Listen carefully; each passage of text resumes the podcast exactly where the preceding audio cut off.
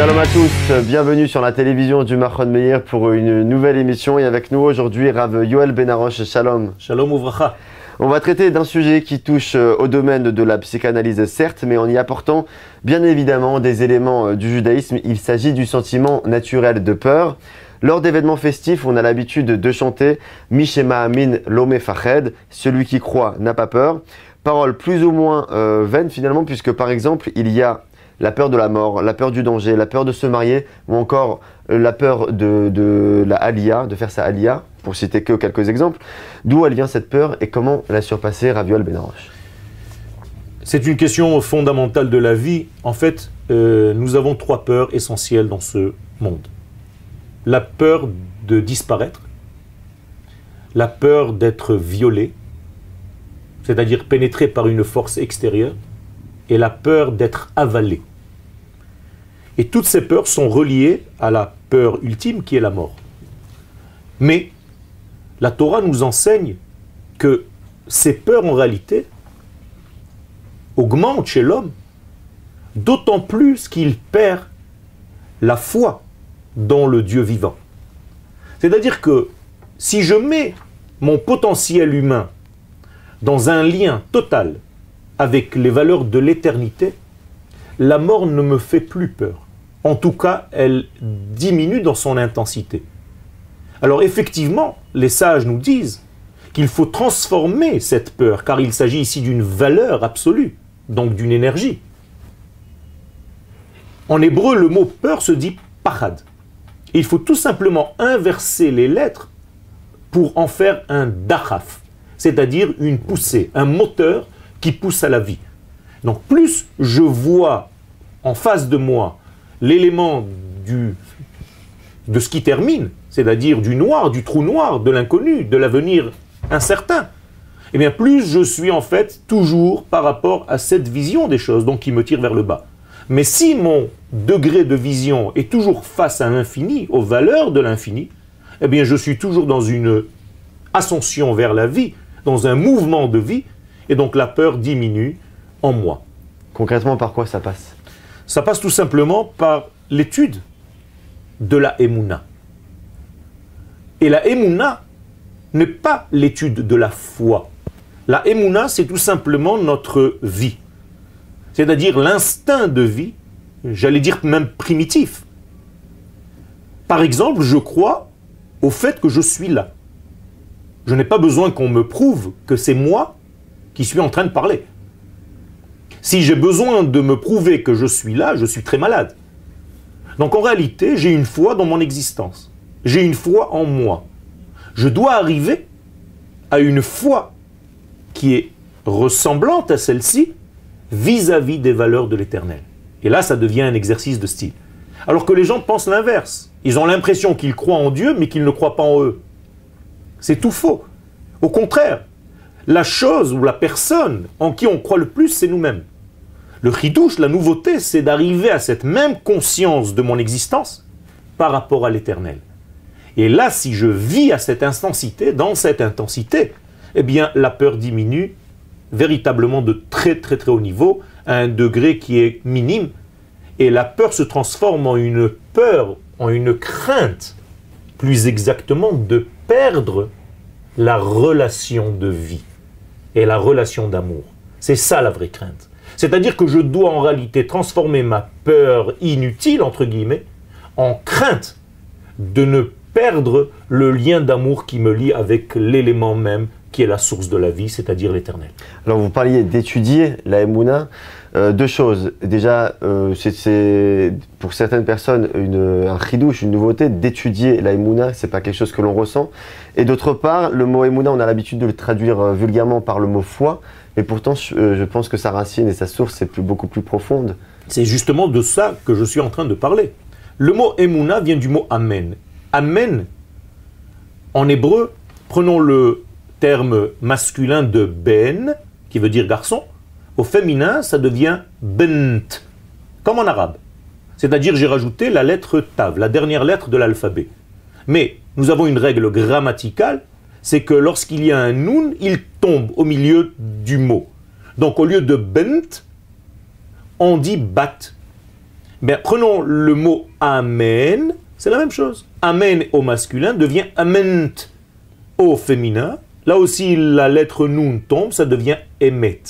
Donc le mot Amen, qui est la source du mot Emuna, c'est tout simplement une certification des choses et non pas une foi.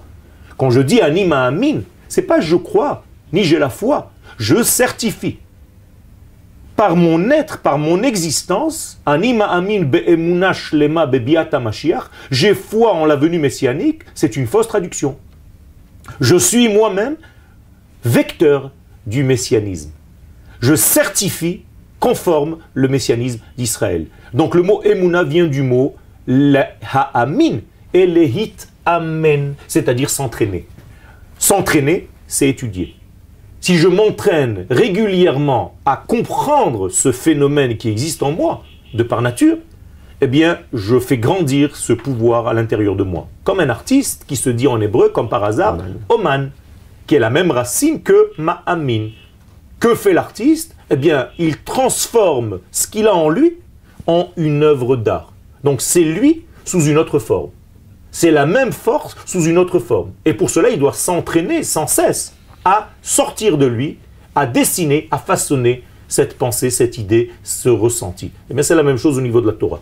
Je dois vivre l'éternel et non pas seulement étudier d'une manière éloignée de mon texte. Je dois devenir moi-même la mitzvah que j'applique. Je dois même moi-même devenir le texte que j'étudie. Il y a même des prophètes qui mangeaient la prophétie, qui l'avalaient. Pourquoi? Pour ne pas que la prophétie soit un élément extérieur à moi, pour que je devienne moi-même porteur du message et non pas seulement ma bouche qui raconte. Vous parliez de la vraie euh, peur, c'est la peur de la mort et ça se traduit aujourd'hui dans nos sociétés israéliennes ou ailleurs par la, peur de la, de la, guerre, la peur de, des attaques et euh, une des qualités qui, qualifie, si je puis dire, Akadosh Baruch euh, Dieu, dans la Hamidah on le dit, Atagibor Leolam Adoshem, c'est celle de vaillance, la, la Les leaders qui ont formé d'ailleurs l'histoire du peuple hébreu à travers les siècles et les millénaires, et encore aujourd'hui, euh, le montrent avec euh, le courage, par exemple, même à l'heure d'aujourd'hui, des soldats d'Israël. Comment transmettre cette, cette force Il faut comprendre que dans la Kabbale, il y a dix sphères. Depuis la notion de couronne, de Keter, jusqu'à la dernière des sphères qui s'appelle la Malchut. L'une d'entre elles, c'est la Gevura, de ces sphères-là. Lorsqu'on prend le nom de Dieu, vous savez qu'il y a des points. Donc à chaque fois que dans la Hamida que vous venez de citer, il y a des ponctuations différentes dans le même nom de Dieu selon le degré dans lequel nous sommes. Eh bien, la bénédiction qui parle de la rédemption finale, c'est-à-dire de la Géoula, vous voyez le nom de Dieu là-bas, avec deux points deux points, deux points et deux points sous chaque lettre du tétragramme. Et les kabbalistes nous disent que c'est la valeur de la Gevura. Autrement dit, avec des mots simples, la rédemption d'Israël se fera avec la force de la Gevura. Et si je veux être encore beaucoup plus simple, c'est par le retour d'Israël à Tzion, lorsque nous sommes forts sur notre tête, lorsque nous sommes fidèles à nos valeurs, à nos vertus, lorsque nous sommes en réalité dominants cette terre, pas pour la dominer, pour être méchants, mais pour commencer à jouer notre rôle dans l'histoire humaine, eh bien, nous devons nous renforcer dans cette Gevura. Et cette Gevura, c'est de savoir donner les limites, savoir donner les mesures, Ezeu Gibora Kovesh. Donc, cette Gevura, qui est une Gevura divine, elle nous traverse. Nous devons être traversés par cette Gevura divine et ne plus avoir peur de quoi que ce soit si ce n'est, comme j'ai dit tout à l'heure, juste d'une seule chose, de ne pas jouer véritablement notre rôle et de perdre cette relation de vie et d'amour avec l'éternité.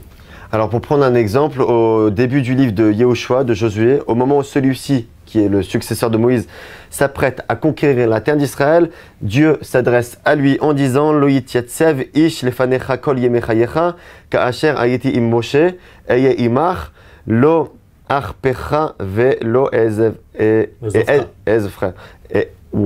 Et Ezofra. Et Ezofra. Nul ne pourra te résister tant que tu vivras. Comme j'étais avec Moïse, je serai avec toi. Je ne te laisserai faiblir ni t'abandonnerai. Message fort de Emouna et de, confiance en Dieu. Euh, pourtant, comment actuellement pourrait-on trouver un impact de ce texte dans la société Israël où les conflits nous éprouvent au quotidien? Alors, si on pense que Yehoshua est un acteur de la Torah qui appartient au passé, alors le texte n'a aucune valeur pour nous. Mais si nous avons cette émouna, justement, que ce texte nous parle à nous, et que Yehoshua c'est toi, et Yehoshua c'est moi, eh bien ce que Dieu dit à Yehoshua, il est en train de me le dire aujourd'hui, car la Torah est une prophétie. Et dans ce qui a été dit à nos maîtres, Maase Avot Siman Labanim, c'est en réalité pour nous. Donc je répète les mêmes termes, Dieu ne me quitte pas, Dieu ne me laisse pas, il sera toujours avec moi, et Yoshua, c'est devenu moi aujourd'hui. C'est-à-dire que Yehoshua, c'est nous, et Yehoshua, n'oublie pas que c'est le mot de délivrance. C'est-à-dire la délivrance, c'est avoir une confiance de cette fidélité de l'éternité dans son peuple d'Israël, car nous pensons plus que Dieu a foi en nous que nous en lui. Et d'ailleurs, on le dit tous les matins.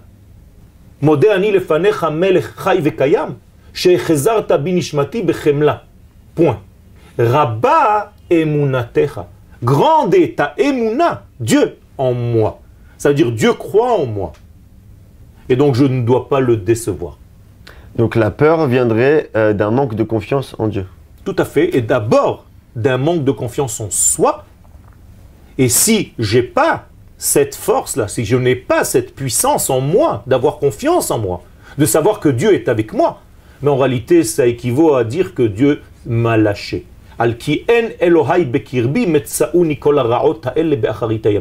Quand est-ce que les malheurs, shalom, arrivent? Lorsque l'homme pense que Dieu l'a quitté. Il faut jamais avoir cette, idée dans la tête. C'est une mauvaise idée. Dieu ne nous quittera jamais. Donc nous sommes condamnés à vaincre. Rabbi Benaroche, dernière question, le refrain d'une chanson euh, bien connue de Moshe Hallel intitulée Yaakov Atamim et Altira Israël, Altira, qui gour arié aloata, euh, n'aie pas peur Israël, ne crains, rien Israël, car tu es euh, un lionceau. On remarque que plusieurs fois le peuple d'Israël est comparé à un lion ou un lionceau. Bien, il faut faire très attention. Il y a deux noms. En tout cas, au début de la vie de Yaakov, et au fur et à mesure que Yaakov grandit, il reçoit le nom Israël. Et le chant est très clair. Altira Israël. Il n'y a pas marqué Altira Yaakov. L'inverse même. Vaïra Yaakov Nous avons lu que Yaakov avait peur. Or, vous savez que Yaakov, c'est le nom d'Israël lorsqu'il est en exil. Là-bas, la peur est réelle. Et le nom de Israël, c'est lorsque le peuple revient sur sa terre et là, on nous dit Altira, parce que tu es un lionceau. Mais qu'est-ce que c'est un lionceau? Si on suit le texte un petit peu, ce lionceau devient lion, arié, et après il devient la vie, encore plus fort qu'un lion, c'est-à-dire un lion énorme. Autrement dit, nous avons un avenir, nous avons un lendemain, et un lendemain puissant, et nous devons être conscients, fidèles, et avoir la émouna de cette puissance que Dieu nous a donnée pour encore une fois, être les porte-paroles de cette grandeur infinie. Je ne doute pas, Ravi Benaroche, que vos paroles rassureront beaucoup euh, de personnes euh, qui nous, euh, qui nous regardent. La semaine prochaine, si vous le voulez bien, on parlera de, l'armée, de la mitzvah, de faire l'armée. Quant à nous, on se retrouve très bientôt. Suivez-nous toujours sur les réseaux sociaux et sur notre site internet du, de la télévision du Mahon Meir. On se retrouve très vite. À très bientôt.